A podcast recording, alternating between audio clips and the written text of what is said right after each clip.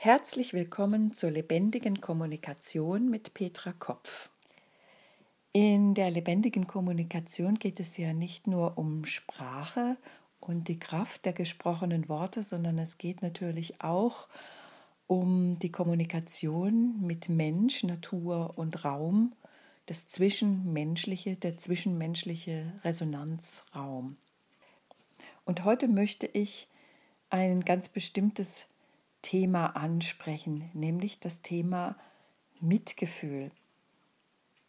Ich stelle dazu die Frage, ist möglicherweise Mitgefühl eine Frage der Selbstannahme? Und ich beginne mit einer Szene sehr früh in meiner Kindheit. Ich war etwa drei Jahre alt und was davor oder danach war, erinnere ich jetzt nicht mehr, aber dass ich auf einer nassen Wiese stand, ist mir deutlich vor Augen.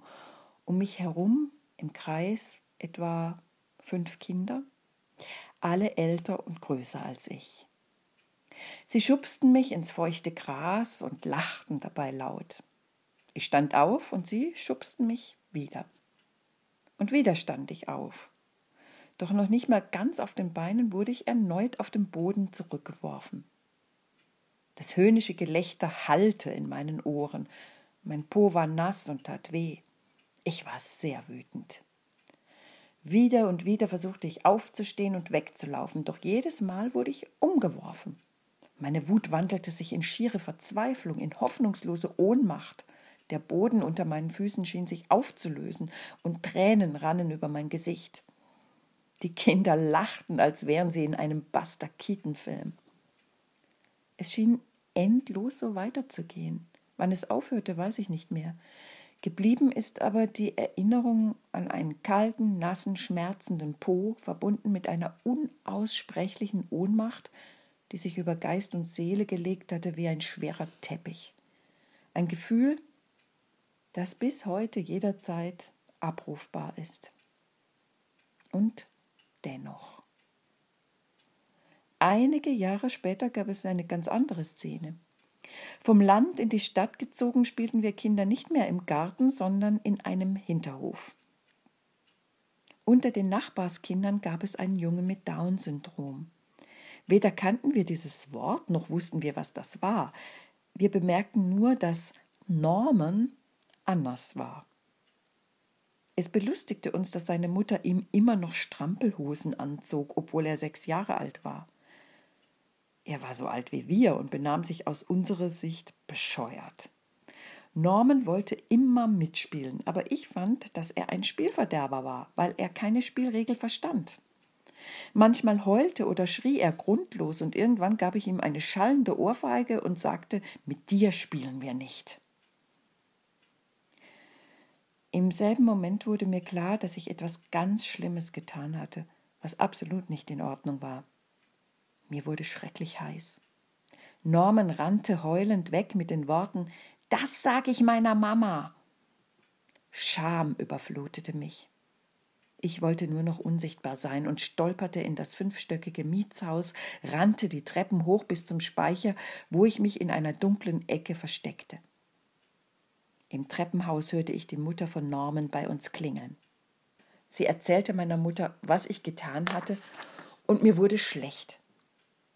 Meine Mutter stellte mich zur Rede. Hast du das wirklich getan? Ich antwortete, Nein, das war ich nicht.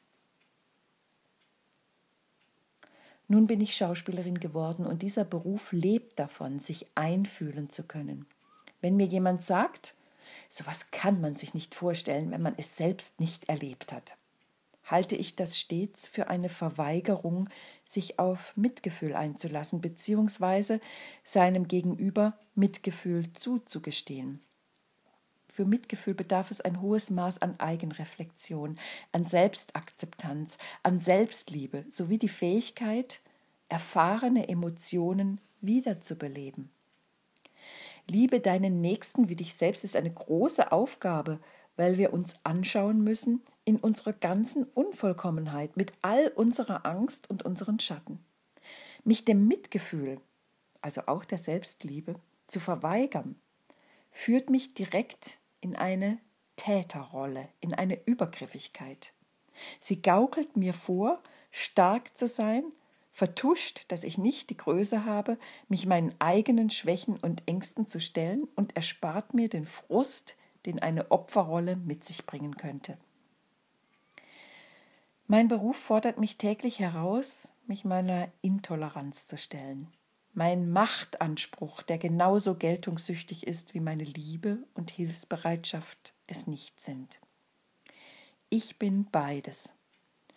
Ich versuche beide Seiten in mir zu verstehen und anzunehmen. Der Schauspielerberuf braucht geradezu diese Gabe. Nur dann bin ich fähig, ein Opfer wie einen Täter zu spielen, zu sein.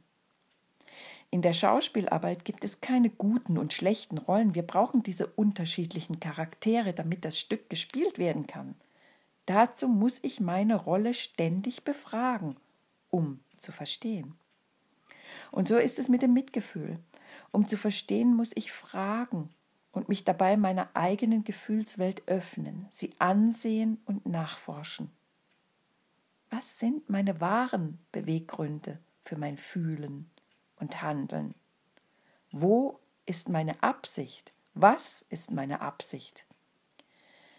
Wir brauchen eine tiefe Verbundenheit zu uns selbst, ohne uns dabei für den Nabel des Universums zu halten.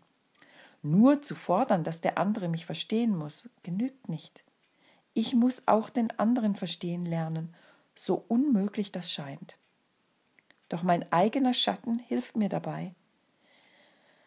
In diesem Sinne wünsche ich mir für uns alle im Umgang mit den derzeitigen gesellschaftlichen Veränderungen mehr Mut zum Selbstbewusstsein.